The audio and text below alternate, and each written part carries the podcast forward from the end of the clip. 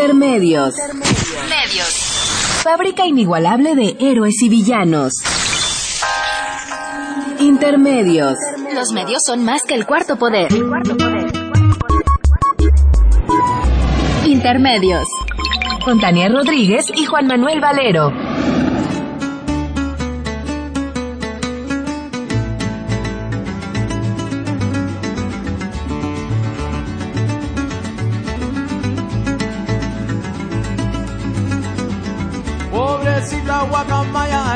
Lástima me das.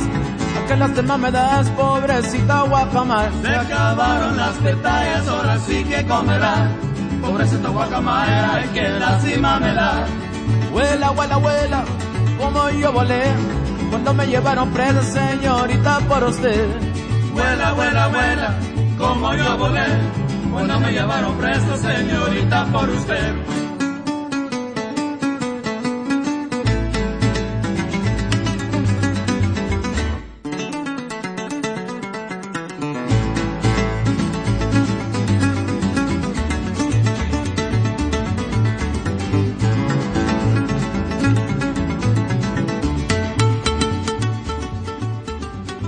Bienvenidos a Intermedios, hoy jueves 11 de septiembre del 2014. Los saludamos Tania Rodríguez. Y Juan Manuel Valero con el privilegio de poderlo hacer a través de los micrófonos de Radio UNAM.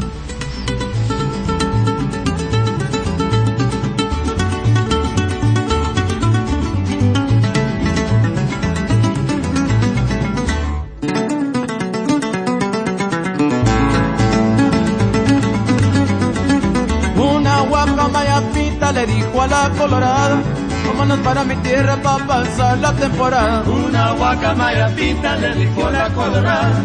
Vámonos para mi tierra para pasar la temporada. Vuela, vuela, vuela, como yo volé, cuando me llevaron presa, señorita, por usted. Vuela, vuela, vuela. Los entrañables lobos. Sí, qué maravilla. La, la guacamaya en esta versión extraordinaria de este grupazo. Grupazo mexicano que vive en Estados Unidos. Así es, muy animada, muy animada este este guapanguito, esta esta cosa tan animada para una lluviosa, muy lluviosa Ciudad de México, una noche frita, eh, que no deja de llover, Valero. No, y además, según según reportes, hay inundaciones en el norte de la Sí, ciudad. está complicado el, el tráfico de la pues ciudad. Siguen, siguen los huracanes dándose vuelta- vuelo. Tenga usted precaución porque el agua en la ciudad siempre es peligrosa. Bien, pues hoy, 11 de septiembre. 11 de septiembre, Valero, 11 es- on- Y, y como cada 11 de septiembre, pues tendremos que recordar necesariamente dos sucesos terribles. El golpe militar en Chile en 1973 y el derrumbe de las Torres Gemelas en Nueva York y Washington en 2001. ambos fenómenos importantísimos para pues para el mundo, para nuestra región de distintas en distintas Y- perspectivas. Por supuesto, el golpe de Augusto Pinochet en contra del legítimo y democrático eh, gobierno de Salvador Allende Gobierno por la unidad popular, claro, ¿no? Una vía, la vía democrática y por las urnas al socialismo, Juan Manuel, Eso, eso pensaba interesantísimo. Salvador Allende. El 11 de septiembre de 1973 se da este golpe de Estado patrocinado por Estados Unidos y encabezado por el general Augusto Pinochet. Sin importar quién jaló el gatillo, ese día fue asesinado en el Palacio de la Moneda Salvador Allende y se instauró una dictadura que gobernó Chile durante 17 años hasta el 11 de marzo de 1990. Fue quizás una de las dictaduras militares más feroces, más violentas eh, en el continente. Recordar que eh, fueron víctimas de la dictadura militar de Augusto Pinochet 60.000 personas asesinadas o desaparecidas y alrededor de 200.000 chilenos que tuvieron que huir de su país durante este periodo, el periodo más negro en la historia de Chile. Y mira, Tania, hoy, hoy gobierna Chile una presidenta del Partido Socialista, una presidenta socialista, Michelle Bachelet, que ya había sido presidenta, salió y ahora regresó a la presidencia. Y está ahora Chile en medio de una crisis provocada por una serie de explosiones de artefactos en lugares públicos. En menos de tres días ha habido ya dos explosiones, la primera que dejó 14 heridos y una, esto en Santiago, y una que tuvo lugar ayer en, en Villa del Mar. Y entonces cuando suceden estas cosas que verdaderamente para la historia reciente de Chile a mí me resultan sorprendentes, pues siempre hay que preguntarse de parte de quién. El gobierno socialista se ha negado a señalar culpables, pero la Fiscalía Nacional y los principales medios de comunicación chilenos incluido ya el periódico español El País, están asociando los bombazos con más de 15 grupos de anarquistas y antisistema debido a los lugares elegidos para colocar los explosivos, bancos, iglesias, gimnasios o embajadas, entre otros. A mí me parece que no hay, no habría elementos para hacer un juicio tan categórico y por eso el gobierno de Bachelet ha sido bastante más este cuidadoso en las imputaciones. Asimismo, y, y esa es la otra pregunta que, que uno debe hacerse ante estos hechos, no solamente es de parte de quién, sino quién fue, sino qué actores políticos, digamos, retoman y toman nuevas iniciativas en función de estos acontecimientos. Y bueno a partir de estos hechos pues sin lugar a dudas preocupantes y reprobables en términos de, que el terrorismo tiene estos efectos desestabilizadores y nocivos eh, los partidos de derecha además hay que considerar pues una una larga así como tú decías hay un gobierno socialista en este momento lo que quiera que eso signifique un socialismo ya bastante pasado por agua con respecto al al, socialismo que planteaba Salvador Allende, lo cierto es que sí existe una línea de continuidad absolutamente clara y transparente, no así como en el Partido Socialista, sí en la derecha eh, chilena, que exige en función justamente de estos hechos eh, terroristas una aplicación de la ley antiterrorista eh, que se ha aprobado en ese país y la renuncia y digamos del ministro del Interior así como el endurecimiento digamos general de la política de seguridad en la tónica de este discurso que siempre también genera miedo y, genera pues desmovilización y, preocupación. Ante ello la, la presidente Michelle, Michelle Bachelet advirtió en la mañana que pues no le temblará la mano para perseguir a los responsables y aparecen estos discursos justamente de las manos que no tiemblan y de los endurecimientos, pues que siempre terminan también eh, abonando a un contexto pues no, no de los mejores términos democráticos. Pues sí, esa es la situación hoy en Chile y bueno, pues en Estados Unidos las cosas son diferentes. Ayer en la víspera del aniversario de los ataques terroristas del 11 de septiembre de 2001 en Nueva York y Washington, el presidente Barack Obama anunció que Estados Unidos encabezará una coalición militar amplia que incluirá operaciones militares, militares en Siria e Irak con el fin de acabar con el Estado Islámico donde quiera que esté, dice Obama. En otras acciones, Obama anunció, entre las acciones, Obama anunció que va a enviar a 475 efectivos a Irak para apoyar al, equipo y equipar a las fuerzas iraquíes y kurdas, así como entrenar y armar a los rebeldes sirios moderados en su lucha contra el ejército islámico, que es el, el nuevo enemigo público número uno de los Estados Unidos y sus aliados. Obama aclaró que a diferencia de lo que ocurrió con las guerras de Irak, y Afganistán, 2011 una, 2013 la otra, y usted recordará que estas dos guerras, la de Irak particularmente con el invento de que Saddam Hussein tenía armas químicas, etcétera, etcétera, que nunca se lo pudieron comprobar, pues fue una especie de venganza, de ciega venganza del país más poderoso de la tierra, el único que se siente con derecho para ejercer el terrorismo. Yo escuchaba hoy en la tarde a alguien que señalaba que lo que sucedió en 2001, el 11 de septiembre en los Estados Unidos, había sido el acto terrorista más grave en la historia de la humanidad. habría que recordar que murieron 3.000 inocentes y que desde luego fue un hecho gravísimo, pero... Impactante. Pero será el, el acto terrorista más grave. Si lo calculamos por número de muertos, pues los que provocó la dictadura chilena, la terrorífica dictadura chilena, pues fueron 60 mil. Y si pensamos en las bombas atómicas que lanzó Estados Unidos para poner fin a la Segunda Guerra Mundial contra Hiroshima y Nagasaki en Japón, podríamos relativizar y, de ninguna manera negar que lo que pasó con las Torres Gemelas de Nueva York y el Pentágono y las gentes que morían ahí inocentes, los pasajeros de los aviones que impactaron contra los edificios, pues fue gravísimo. Y por cierto, muchos de ellos trabajadores mexicanos que a esas horas de la mañana ya habían llegado a trabajar. Pero yo creo que nada de eso.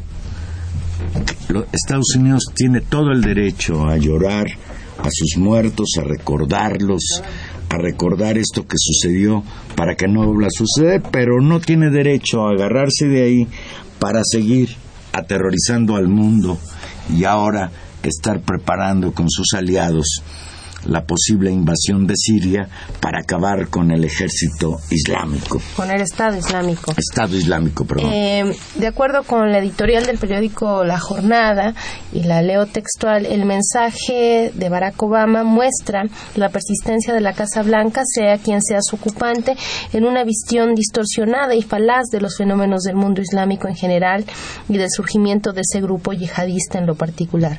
Washington desconoce o pretende ignorar su responsabilidad directa e indirecta en la gestación del Estado Islámico, de Al Qaeda y de otras expresiones del integrismo violento. Yo creo que aquí a mí me parece que ese es el tema eh, central. Es decir, la, la Casa Blanca crea a veces, eh, o la CIA y toda esta política, digamos, anti pues que será antiinsurgente, controladora, eh, genera unos Frankensteins que después no puede eh, controlar y que generan círculos de violencia también pues muy preocupantes. Es decir, yo lejos estaría y creo que nadie podría defender la calidad del Estado Islámico, eh, un, Estado Islámico y, una, y un movimiento islámico, particularmente ese violento extremadamente violento, eh, violatorio de todos los derechos de las mujeres, de las niñas, ¿no? Digamos no uno no, no puede no es un problema de buenos y de malos. Creo que eso es creo que es lo que tenemos que poner en el centro.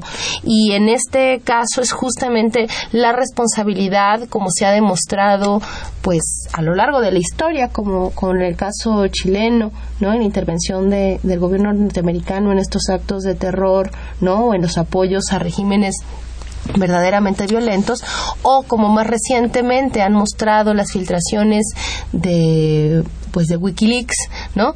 Que, eh, que hay toda una operación en curso del gobierno norteamericano por métodos absolutamente ilegales como es la, la, organización de este tipo de grupos o su apoyo y que a veces me imagino que también salen de control y generan estas situaciones pues un 11 de septiembre eh, en el que recordamos eh, estos fenómenos históricos que ojalá estuvieran en el pasado, pero que por distintos momentos y por distintas eh, acciones que se continúan en el tiempo, pues siguen siendo en sus fundamentos tan presentes y tan importantes, Juan Manuel.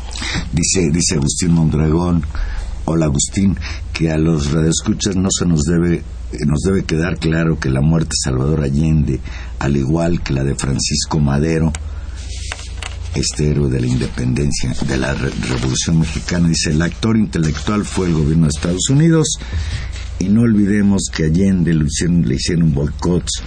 Cabe la hipótesis de que el gobierno de Estados Unidos sea el culpable de lo que ahora sucede en Chile. De esto último sí yo no estoy muy seguro, Agustín Mondragón, sobre su participación su apoyo, su patrocinio del golpe militar en Chile en 1973 está documentado incluso con declaraciones de altos funcionarios norteamericanos que años después reconocieron su intervención en ese, en ese hecho brutal que cercenó la vida de Allende destruyó el proceso democrático chileno que tuvo que esperar 17 años para recuperarse. Bien, y por el lado de lo que sucedió en Estados Unidos en 2001, pues todavía quedan muchas dudas de quiénes fueron los autores intelectuales de aquellos atentados del 11 de septiembre.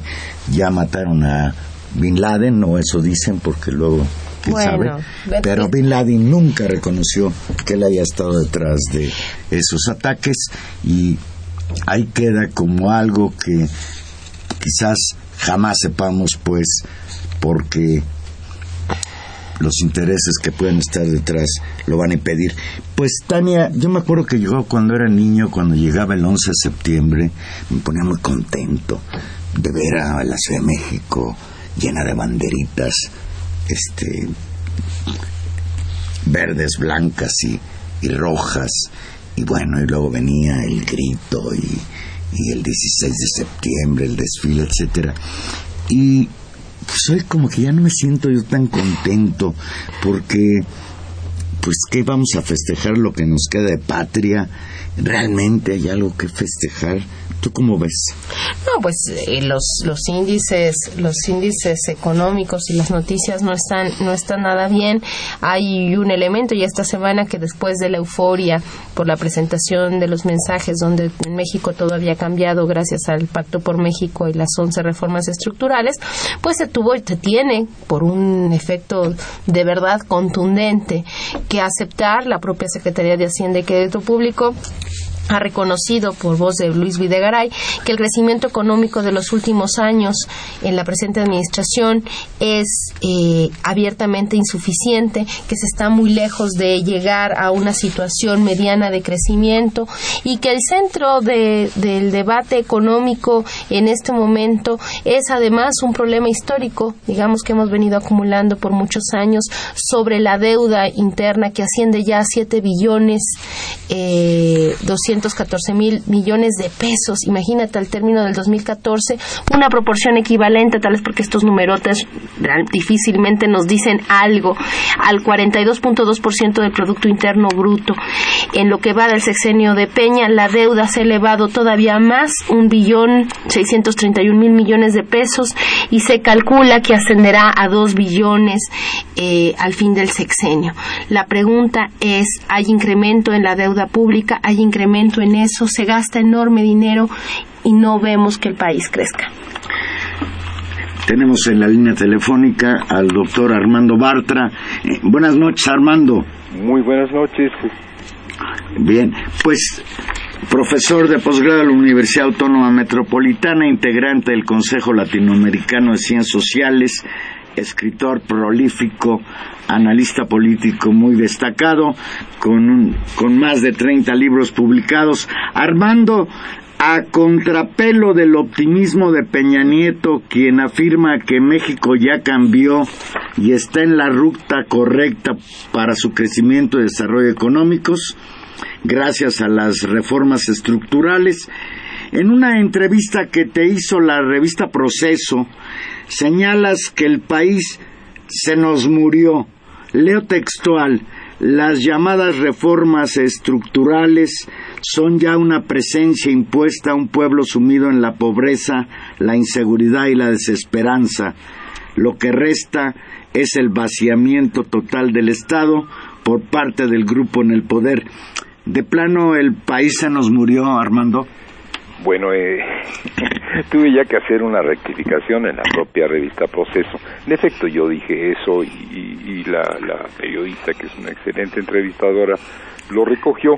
Lo que yo quería decir, y eso lo sostengo categóricamente, es que hay en, en, la opinión pública en México una marcada eh, tendencia a un juicio negativo acerca del presidente de la República, acerca de sus políticas y acerca de los resultados de estas políticas e incluso una visión bastante pesimista acerca del futuro. Eh, si uno ve entonces las encuestas de opinión, eh, el régimen estaría este, rodeado de un mar de inconformidades. Sin embargo, en términos de movilización política, en términos de acción política, eh, veo mucha menos eh, movilidad, mucha menos participación.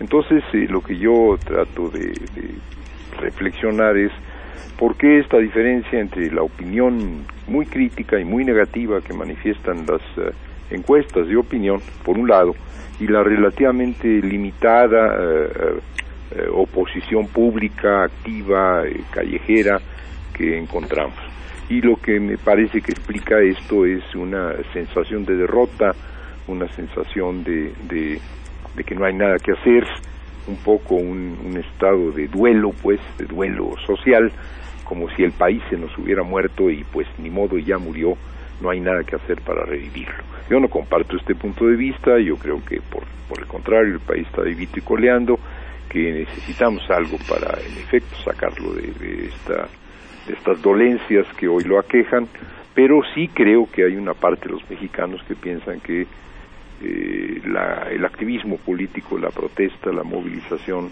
no es útil. Eh, ha habido muchos esfuerzos por cambiar el régimen, ha habido esfuerzos por detener reformas estructurales y no han tenido resultados. Y esto creo que ha desanimado a una parte de la, de la gente y esta gente en efecto está como si el país se nos hubiera muerto y no hubiera ya nada que hacer. Yo creo que no, que hay que, que hay que seguir, que hay que seguir actuando y que esto se va a remontar, estados de ánimo pesimistas, fatalistas, derrotistas, son transitorios, son temporales y luego la gente recupera el ánimo en la medida en que da, se va dando cuenta de que son muchos los que están inconformes, de que empiezan a protestar, empiezan a movilizarse y esto eh, reanima este, al, al movimiento eh, contestatario en cualquier país. Esto es algo que ya sabemos. Maestro, buenas noches. Buenas Saluda a Tania Rodríguez.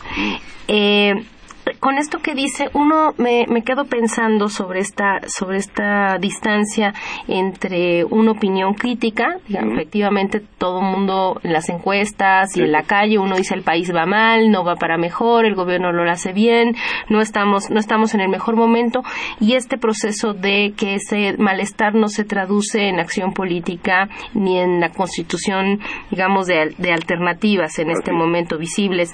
Y esto, usted decía un, un tema de derrota y yo lo articularía con un elemento que esta semana ha sido importante por, por diversas razones que tiene que ver con la crisis en un instrumento político, digamos, eh, inventado hace unos pues por ahí del año 89, que fue el Partido de la Revolución Democrática, o que es el Partido de la Revolución Democrática, una, una invención social que sirvió para luchar en un momento dado y que está en una crisis profunda. ¿Usted cómo, cómo valora esta? Sí, Sí, sí, este, bueno, yo creo que, que a ver, eh, eh, la elección interna, que además tuvo que hacerse a través de la intervención de una institución pública, cuando un partido tiene toda la capacidad y el derecho del mundo a hacer sus propias elecciones internas, el hecho de haber recurrido al, al, IFE, ahora este, con un nuevo nombre, pero con el mismo carácter, indica de algún modo la desconfianza en la propia capacidad de ejecutar un acto un acto democrático de manera de manera transparente de manera aceptable eh, pero uh, creo que el resultado no fue tan dramático tan espantosamente eh, crítico como algunos pensaban que iba a ser. Yo creo que el, PRD sigue siendo un aparato, el PRD sigue teniendo una estructura, el PRD sigue teniendo una militancia. Lo que sucede es que esto no es un partido político en el sentido de una, de una institución de lucha, de, de, crítica, de propuesta, de alternativa, sino bueno una, un, aparato, una institución este, burocrática, financiada y rutinaria. Yo creo que en efecto hay millones de personas este, que militan o se sienten militar en el PRD, pero no siento que haya una pasión política como podría haber habido en otro momento, en el momento de su fundación, eh, a fines de los años 80, eh, principios de los 90, este, esa época heroica del PRD ha pasado la historia. Ahí están, no ha desaparecido, no ha habido una, una, una huida generalizada de sus militantes, han perdido mucho, pero creo que lo que se han perdido completamente es el ánimo, el entusiasmo, la confianza. Yo creo que ni siquiera los periodistas creen en el PRD, lo cual ya es bastante lamentable. Y los demás, es decir, la gente progresista, la gente crítica, la gente contestataria, en términos generales, tiene una opinión muy negativa del PRD, del PRD y de todos los partidos de izquierda, incluyendo los de reciente fundación. en términos generales la opinión ciudadana acerca de los partidos es negativa, pero en particular respecto al PRD es muy negativa. Eh, eh, sí, lo que hoy, lo que vimos ahora es pues una elección interna que no fue un desastre, que no fue un fracaso, a pesar de que hubo y seguirá habiendo muchas denuncias y críticas, supongo yo que fundadas, este, pero no fue así el terrible espectáculo que ellos pensaban que se iba a dar, pero yo creo que el espectáculo es más triste porque ni siquiera este es espectacular su desfonde, es simplemente eh, un cascarón que sigue ahí, donde sigue habiendo burocracia, donde, burocracia, donde sigue habiendo oficinas, donde sigue habiendo militantes, muy desalentados. Conozco a mucha gente que es del PRD, que sigue siendo del PRD, ninguno de ellos muestra entusiasmo por ser del PRD y bueno, las esperanzas de modificar a este partido y reorientarlo gracias a que lo encabezara de nueva cuenta Cuauhtémoc Cárdenas no parece que se vayan a cumplir. Y tampoco me parece a mí que hubiera ninguna garantía si tal cosa hubiera sucedido. Entonces sí, es un síntoma de que la izquierda, esa la izquierda partidista, la izquierda institucional, la izquierda diríamos parlamentaria, anda, anda de capa caída. Pero eso no es tan grave, eso ya lo sabíamos. El problema es que el extra institucional, la izquierda movimentista, tampoco está tan, tan poderosa en estos momentos como ha estado en otros eh, en otras circunstancias del pasado reciente. Y ahí es inevitable, eh, profesor, preguntarnos en este contexto pues tan desalentador, usted lo, decía muy bien, esta etapa heroica del, del PRD, eh, que generó finalmente toda una energía social destinada a construir un partido.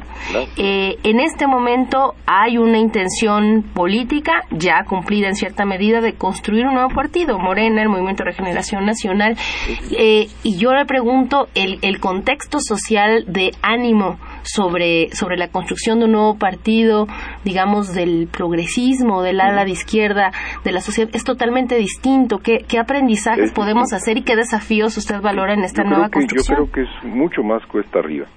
Vaya, este, el 88, creo yo, eh, no voy a hacer una historia demasiado pormenorizada, pero digamos, la, la, emergencia de un movimiento ciudadano, porque no era un partido, ni siquiera había mucha estructura en torno a un personaje que representaba los mejores momentos de, la post-revolución mexicana, que representaba el cardenismo, el hijo del general, y en torno a él un movimiento ciudadano prácticamente espontáneo, sin dinero y sin aparato, nos demuestra que un cambio de régimen era posible en este país que en el país de la dictadura perfecta, que en el país del PRI era posible un cambio de régimen por la vía electoral, es decir, que los ciudadanos eran capaces de votar mayoritariamente por una alternativa no priista. Esto fue una, una verdadera revolución eh, político-espiritual en, en, México y surge a partir de esto, puesto que hay un fraude, un partido para que este fraude no pueda repetirse, no pueda eh, materializarse con tanta facilidad, habiendo una estructura organizada. Y bueno, sabemos la historia y volvemos a tener experiencias en donde nuevamente los ciudadanos estructurados ahora en torno a un partido, a varios partidos de izquierda, unos mayores, otros menores, logran ganar elecciones. Yo pienso que este Andrés Manuel López Obrador ganó la elección de 2000, de 2006 este y sin embargo esto no no es reconocido este y la elección una vez más es este es, eh, pervertida. Y en otros casos se este, compran las elecciones como en el año más reciente. Entonces este eh, lo que yo creo que se ha ido perdiendo es la confianza ciudadana en un cambio de régimen por la vía electoral. Pero además de esto el aparato político que se había construido a la luz de esta o al calor de esta efervescencia se ha transformado en, en una burocracia este pseudo izquierdista que no busca otra cosa más que mantenerse dentro del esquema de la clase política mexicana. Pero son dos cosas diferentes. O sea, yo creo que eh, independientemente del destino del PRD, lo que hay es un desaliento ciudadano. Son demasiados años de estar pensando que el cambio de régimen se puede lograr por la vía de participar en las elecciones y ganarlas y, que la gente siga pensando esto lo vamos a hacer una y otra y otra vez hasta que finalmente vayamos a ganar. Eh, entonces hay un desaliento ciudadano y por lo tanto construir un partido, un partido que es además de un movimiento de crítica, de protesta, de resistencia, de lucha, un partido electoral, en estas circunstancias es excepcionalmente difícil. De ahí no se desprende que yo piense que no hay que construirlo. Yo estoy absolutamente convencido de que México requiere un cambio de régimen, de que los movimientos sociales son muy poderosos, de que los movimientos sociales son muy importantes, de que crean ciudadanía, crean convicciones en la gente de que, de que la lucha es posible, de que la resistencia es necesaria, de que la solidaridad nos hará fuertes, pero los movimientos sociales no logran modificar el curso general de un país los movimientos sociales no van a, sacar a México de su postración, los movimientos sociales son en gran medida movimientos de resistencia, son movimientos heroicos, sin ellos no hay nada, pero con ellos no tendremos un nuevo México. Necesitamos un cambio de régimen, entre otras muchas cosas, un cambio de régimen y movimientos sociales que sigan impulsando el cambio. Y esto, este, pues es preferible que suceda por la vía electoral. Y entonces hay que construir partidos que, entre otras cosas, participen en las elecciones Ahora, hacerlo en 89 era mucho más fácil que hacerlo en, en, en 2014, sin duda. Es mucho más complicado hoy, pero hay que hacerlo, no hay de otra. Lo otro es este, pensar que, bueno, pues seguiremos resistiendo, seguiremos diciendo ya basta, seguiremos saliendo a la calle a levantar el puño, seguiremos deteniendo la maquinaria cuando quieran hacer una presa en nuestra comunidad, seguiremos este, demandando que nos este, restituyan nuestra materia de trabajo si somos el SME, y todo está muy bien, pero, pero no es un cambio de vía, no es un cambio de ruta en el país, y ese cambio de ruta tiene que ser arriba, es decir, un cambio de régimen, y abajo una presencia social suficiente como para que un cambio de régimen pueda ser un cambio de sistema y no simplemente un cambio de personas en el poder. Está complicado, pero no hay de otra. Armando, ayer Andrés Manuel López Obrador fue al Senado de la República a entregar los paquetes con más de dos millones de firmas para solicitar la consulta popular que pudiera echar para atrás la reforma energética. ¿Tú piensas que la Suprema Corte de Justicia de la Nación va a resolver a favor una consulta popular eh, vinculatoria que pudiera echar atrás dicha reforma? Sí, este, sí, eh, me, estoy realmente muy inquieto al respecto. O sea, no me cabe ninguna duda de que eh, una de las cosas más importantes que le han sucedido en los dos últimos años a, este país es, eh, es este movimiento muy, muy diverso y no necesariamente partidista, ni solamente morenista, ni solamente perredista, de queremos que nos tomen en cuenta, queremos que nos consulten, queremos que el destino de este país sea el destino que los ciudadanos decidan y esto no sucede por la vía de las elecciones. Eh, los eh, que nos gobiernan y los que legislan no nos representan y por lo tanto cuando tiene, tiene que tomarse una decisión importante los ciudadanos deben ser consultados. Esta convicción cada vez mayor que se ha expresado en el hecho de que la gente firma estas cartas este, solicitando que eh, la Suprema Corte autorice una consulta vinculatoria, pero podría ser cualquier otra cosa, me parece muy importante. Lamentablemente, todos eh, los estudios este, de, demoscopía indican que eh, si se hiciera la consulta, este, se iba a tener que echar para atrás la, reforma estructural energética. Y esto es una, es una mala señal para aquellos que están apostándolo todo a, a esta reforma estructural eh, energética. Es decir, este, eh, es, es, muy complicado porque si hubiera dudas de quién va a ganar, eh, qué porcentajes va a haber, qué tanta gente va a participar, si hubiera dudas, yo diría, bueno, pues a lo mejor en una de estas se cuela y se hace la consulta, pero, pero hasta ahora no hay ninguna indicación de que quienes estamos en contra de la reforma energética como se aprobó y de las leyes secundarias que derivaron de la constitucional, vayamos a perderla. Todo indica que la vamos a ganar. Y este, bueno, quienes gobiernan este país y los poderes fácticos que gobiernan detrás de, lo que, de los que gobiernan nominalmente, eh, me parece que es muy difícil que lo aceptaran. No sé si me explico. Sí, claro. Eh, entonces, eh, yo creo que, la, que se van a ver muy mal, pero creo que aún viéndose muy mal, lo van a echar para atrás. Eh, y que ahí nuestra desgracia es que pues hay encuestas de opinión y que las encuestas de opinión, tanto las nacionales como algunas internacionales que acabamos de conocer, indican lo mismo. Entonces es suicida para un, para un sistema muy autoritario abrir una puerta democrática cuando sabe que eso va a ser un golpe para una de sus decisiones estructurales más trascendentes, que es la apertura del petróleo y, de la electricidad a las transnacionales. Entonces esto lo veo muy complicado. Ahora yo creo que el derecho de los ciudadanos que están ejerciendo, ahora ya son varios millones y, y lo serán más si la consulta se hace, se hiciera, este, es fundamental. Eh, los que se van a ver en un aprieto son ellos, no nosotros. Claro. Eh, maestro, no podríamos eh, terminar la conversación con usted sin preguntarle a, pues, a una de las voces más destacadas y más conocedoras de la situación del campo en nuestro país, justamente los, digamos, los efectos de esta reforma o potencialmente de esta reforma eh, en el campo mexicano. Y, y ahí vincularlo con algo que usted dice, es decir, puede, puede haber este este vaciamiento o esta decisión de quedar mal, pero, pero también este malestar social va a encontrar en algún momento un límite en las condiciones de vida y, y creo y, y, por la experiencia histórica de este país nos muestra que a veces esos ya basta y esos límites vienen justamente del campo de este país. Del campo, sí, yo, yo si tuviera alguna muestra clara de optimismo y la tengo, es que creo que hoy vivimos en el campo mexicano una nueva efervescencia, una, un ascenso de la lucha de la lucha rural. Uno podría pensar que no, que no hay evidencias de ello, que no hay cientos de miles de campesinos en el campo, ah, en la ciudad marchando, protestando, aunque ciertamente hace poco hubo algo así como 30 mil.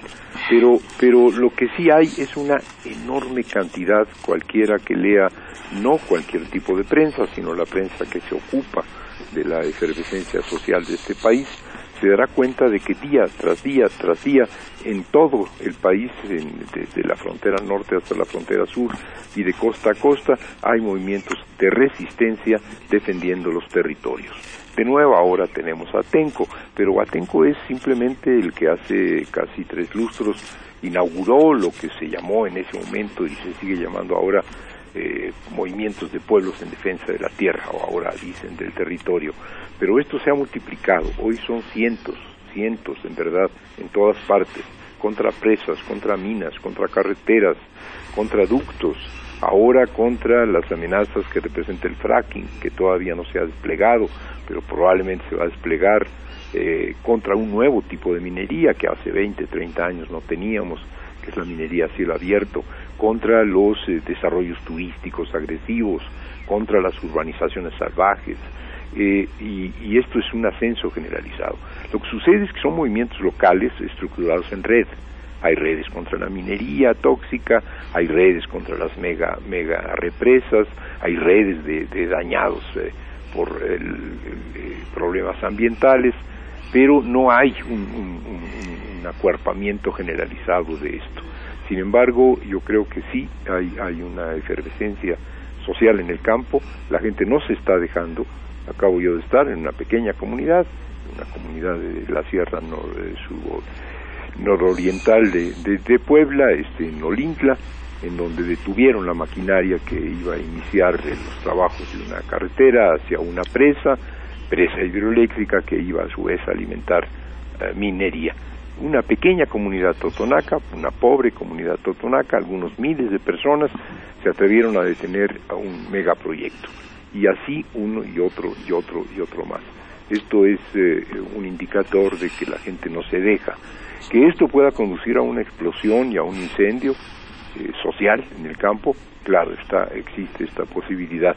Sin embargo, yo apostaría por otra cosa, yo apostaría por un, un, entrelazamiento de estos movimientos, una convergencia de estos movimientos y de otros eh, hacia una protesta social rural que se vincule también con la protesta urbana. No, no veo en estos movimientos, a pesar de que hay indignación, a pesar de que hay coraje, a pesar de que hay eh, ira también, no veo en estos movimientos, no veo en este momento, no me parece evidente en este momento una lógica, digamos, de confrontación, una lógica de violencia, una lógica de provocación. Eh, sí hay coraje, sí hay indignación, pero la gente está buscando un camino, este, un camino de presión social, un camino pacífico, incluso están utilizando y a veces con éxito y con mucha prestancia eh, nuestros derechos políticos y nuestros recursos jurídicos. Se han ganado batallas jurídicas importantes, hay presas que están detenidas porque se ganó la batalla judicial, hay, por ejemplo, este uso de transgénicos eh, en, en, la península de Yucatán que se ha detenido porque estaban afectando a los apicultores y dieron la batalla jurídica y lo ganaron. Eh, las eh, concesiones de transgénicos para el caso del maíz están detenidas porque hay un amparo de un juez. en otros casos también han sido detenidas los megaproyectos.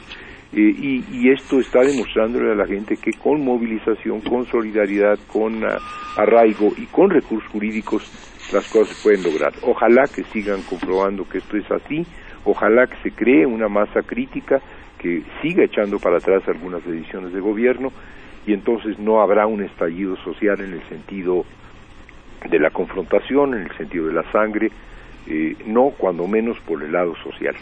el otro peligro es que este, si seguimos avanzando, si seguimos ganando batallas, si seguimos este, mostrando que la gente no se va a dejar, pues siga aumentando la represión. Lamentablemente la vía represiva, la criminalización de la protesta se han venido se han venido incrementando. Hay hoy presos políticos, eh, por ejemplo, en el caso de los compañeros que resisten en, Guerrero a la presa de la Parota, eh, eh, y este no es un caso lamentablemente excepcional. Pero no siento que en este momento el movimiento social rural que está en ascenso en esta dimensión, la dimensión de la lucha por la defensa del territorio, esté en la inminencia de estallidos de violencia incontrolable, ni tampoco de estructuración de, de fuerzas eh, eh, revolucionarias de corte, de corte guerrillero. Pienso, por el contrario, que hay convergencias, que la gente está discutiendo de manera muy civilizada, que está utilizando sus recursos, que está apelando la ley, que está utilizando los recursos jurídicos y que, pues, esto es muy alentador en este momento. No veo lo mismo en el caso del movimiento urbano popular, no veo lo mismo en el caso de los sindicatos, aunque muchos de ellos siguen en resistencia, los del ESME, heroicamente, los eh, de la, coordinadora de, maestros democráticos, igual, eh, los eh, trabajadores de, las líneas aéreas, pero aún así este, creo que en el campo hoy es más creativo, más, más beligerante el movimiento, aunque de momento disperso, de momento estructurado apenas en redes. En ese sentido sí soy optimista. Y, y para complementar, pues podremos decir que hoy hay la ausencia de una fuerza política de izquierda real que pudiera canalizar por la vía electoral un cambio de régimen político. Sí, en este momento no lo hay, pero tampoco me parece que debamos de angustiarnos demasiado.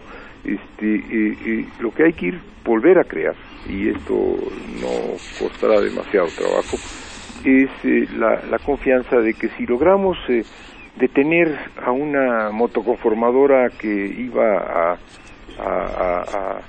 iniciar la construcción de una presa que iba a dañar nuestras tierras y nuestro pueblo, que si logramos detener este, la proliferación de los transgénicos, que si logramos eh, presionando en las calles obligar a que la Suprema Corte acepte una consulta y esta consulta sea vinculante. Que si ganamos esta consulta y nos la quieren echar para atrás por cualquier vía, porque finalmente para ellos eh, el futuro es la entrada de las transnacionales. Si vamos. Se cortó, se cortó.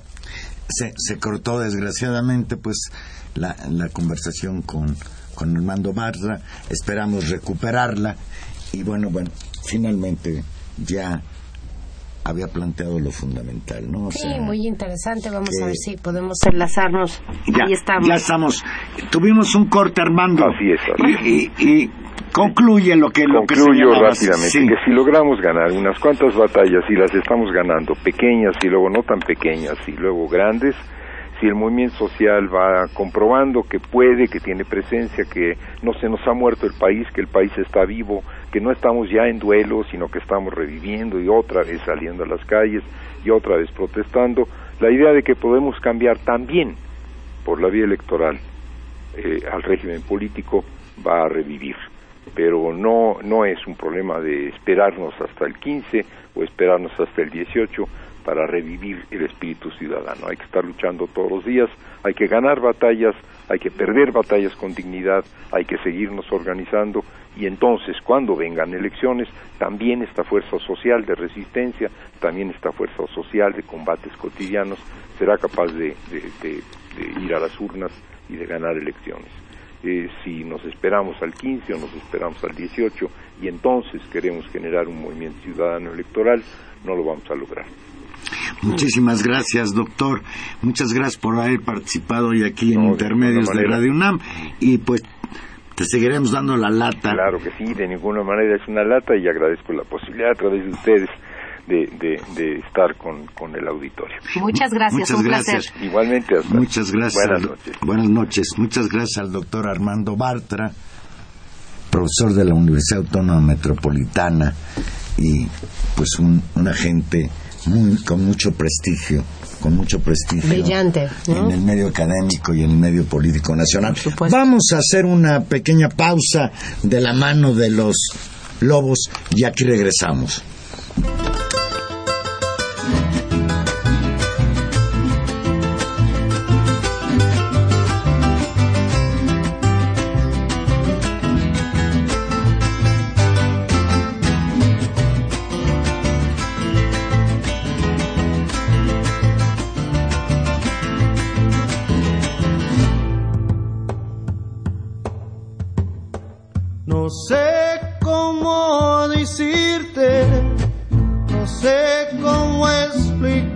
Que aquí no hay remedio de lo que siento yo, de lo que siento yo. La luna me dice una cosa, las estrellas me dicen otra, la luz del día me canta esta triste canción esta triste canción. Los besos que me diste, mi amor, son los que me están matando. Ya mis lágrimas se están secando con mi pistola y mi corazón. Y aquí siempre paso la vida con la pistola y el corazón. La pistola y el corazón. ¿Qué te parece? Pues preciosa canción. Bien, pues no podemos dejar de comentar que hoy la Comisión Nacional de los Derechos Humanos pues actuó de manera ejemplar por lo menos como debe hacerlo, ¿no? Como debiera hacerlo siempre. De acuerdo con la Comisión Nacional de los Derechos Humanos, fue la Policía Estatal de Puebla la que provocó la muerte del niño Alberto Tehuatle en Chalchihuapan, Puebla. Usted recordará que el pasado 9 de julio una manifestación de esta población fue reprimida por la Policía Estatal y a consecuencia de ello salieron varias personas lesionadas, ocho de ellas de gravedad, y entre ellos pues este jovencito, este niño, murió. Eh, usted recordará que el gobierno de Puebla, el gobierno de Rafael Moreno Valle, señaló que la causa de la muerte del menor había sido algo muy raro, las, las olas expansivas de los cohetes que habían lanzado los propios manifestantes y que eso le había provocado la muerte. Hoy, en la recomendación que hace la Comisión Nacional de los Derechos Humanos, se echa para abajo la versión del gobierno poblano en el sentido de que el menor de 13 años perdió la vida a causa de un cuetón lanzado por los manifestantes. De acuerdo con Raúl Plasencia, el presidente de la Comisión Nacional de los Derechos Humanos, el gobierno poblano, y esa es la recomendación, está acusado de violaciones graves a los derechos humanos. Hoy, en esta comparecencia de eh, Raúl Plasencia, estuvo la madre de José Luis, quien prefirió no omitir declaraciones, aunque más tarde exigió la renuncia del gobernador de Puebla. El Ombudsman Nacional enlistó 11 medidas que el gobierno poblano debe aplicar, entre ellas el inicio de un procedimiento penal contra el titular de la Secretaría de Seguridad Pública de Puebla, Facundo Rosas, así como el personal que actuó bajo su mando. La recomendación incluye también el ofrecimiento de una disculpa pública a las víctimas y sus familiares, entre otras. Raúl Plasencia descartó que haya la posibilidad de aplicar algún procedimiento penal en contra del gobernador Moreno Valle.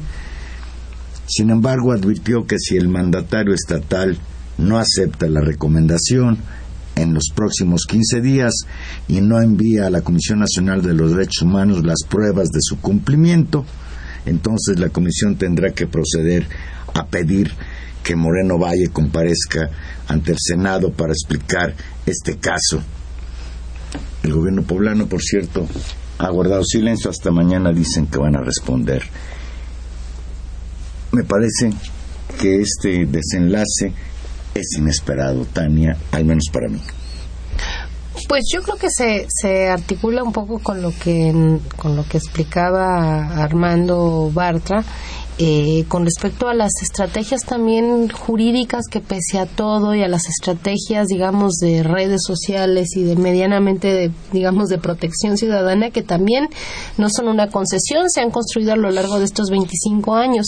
Uno de estos elementos fue justamente la Comisión de Derechos Humanos y toda la reglamentación alrededor de los derechos humanos que se ha desarrollado en el país. Uno podría pensar ahí está la reglamentación y las instituciones y no sirven para nada.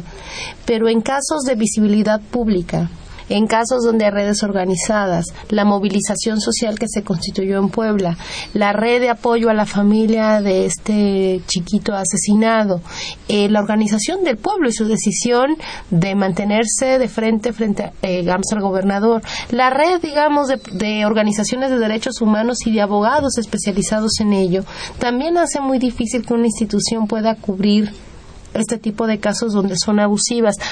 Además, en este caso, hay que recordar que esta intervención policial absurda a todas luces se hizo en el marco de una serie, una oleada de reconfiguración de leyes en distintos estados del país.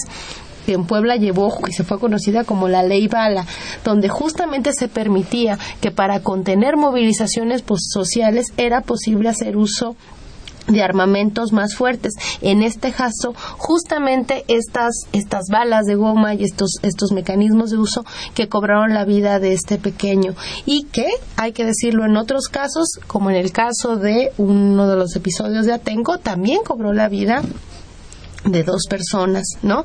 Y que en los hechos del primero de diciembre de hace dos años también cobraron la vida de una persona y dejaron muy lastimado a otro joven. Este es, este es el tema que está eh, de fondo y estos son los riesgos, digamos, o las nuevas tareas que por un lado tenemos una plataforma de derechos humanos cada vez más profesionalizada, pero por otro también tenemos instancias del régimen que desde distintos lados tratan de endurecer y criminalizar justamente cualquier posibilidad de movilización social. Entonces creo que la balanza, como tú dices, es una lucha y en este caso, pues qué bueno, gol, digamos, de la, del movimiento de derechos humanos, yo lo pondría así.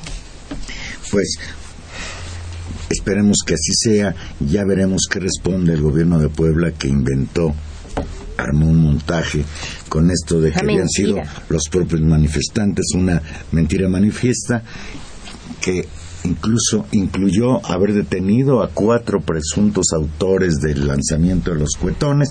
Una campaña mediática vergonzosa. que dejar en libertad. Puebla es un estado en el que pareciera que en lugar de un gobernador constitucional está un señor feudal gobernando y por desgracia no es Puebla la excepción, sino que parece ser la norma. Estamos viviendo un autoritarismo tal que los gobernadores, incluso como el gobernador de Sonora, este Guillermo Padres, pues construye una presa en su propio rancho para acaparar toda el agua de la región, una región en donde escasea el agua. Y ahora pues está llegando al colmo incluso de que como fue descubierto con su presa particular, eh, ya expulsó del, de, de, Sonora a los comisionados federales de la Conagua y de la Semarnat y ahí ya se inició una guerra de declaraciones entre él y el gobierno federal que incluso obligó a Osorio Chong a suspender una reunión que tenía planteada para mañana con el gobernador Padres. Pues la guerra en Sonora también crece. El detonador de esta crisis que está viviendo el gobierno de Sonora, pues es sin duda este lamentabilísimo derramamiento de ácido sulfúrico a los ríos de cercanos a Cananea, que provocó una devastación y ahora nos enteramos que mientras que la población se encuentra en condiciones muy muy difíciles en esta región por el envenenamiento de las aguas, el gobernador tiene presa propia para atender las necesidades de su rancho. Pues ya, pues ya nos vamos, Juan Manuel, se nos acabó el tiempo, ya no nos, ya no nos dio tiempo de hablar de los otros que se, que se están dando de periodicazos y de Ebrar y Mancera, Exactamente, por, por respecto a la línea 12 y la presidencia del PRD, pero ya hablaremos de eso pues dentro de ocho días. Nos vamos, Juan Manuel. Que por cierto, Mancera le sacó al debate con Ebrard. Sería bueno un debate, ¿no? Más debates y menos autoritarismo y corrupción. Estuvimos con ustedes hoy en los controles técnicos don Humberto Sánchez Castrejón, en la producción Gilberto Díaz y en los micrófonos Tania Rodríguez. Escúchenos el próximo jueves 8 y 5. Aquí vamos a estar en Intermedios. Y Juan Manuel Valero, que le da mucho gusto saludar a Baltasar Domínguez del otro lado de, ¡Eh, la cabina. ¡Bravo! que les desea que tengan bonita noche. Abríguense, tápense, cúbranse, manejen con cuidado. Está lloviendo en la Ciudad de México.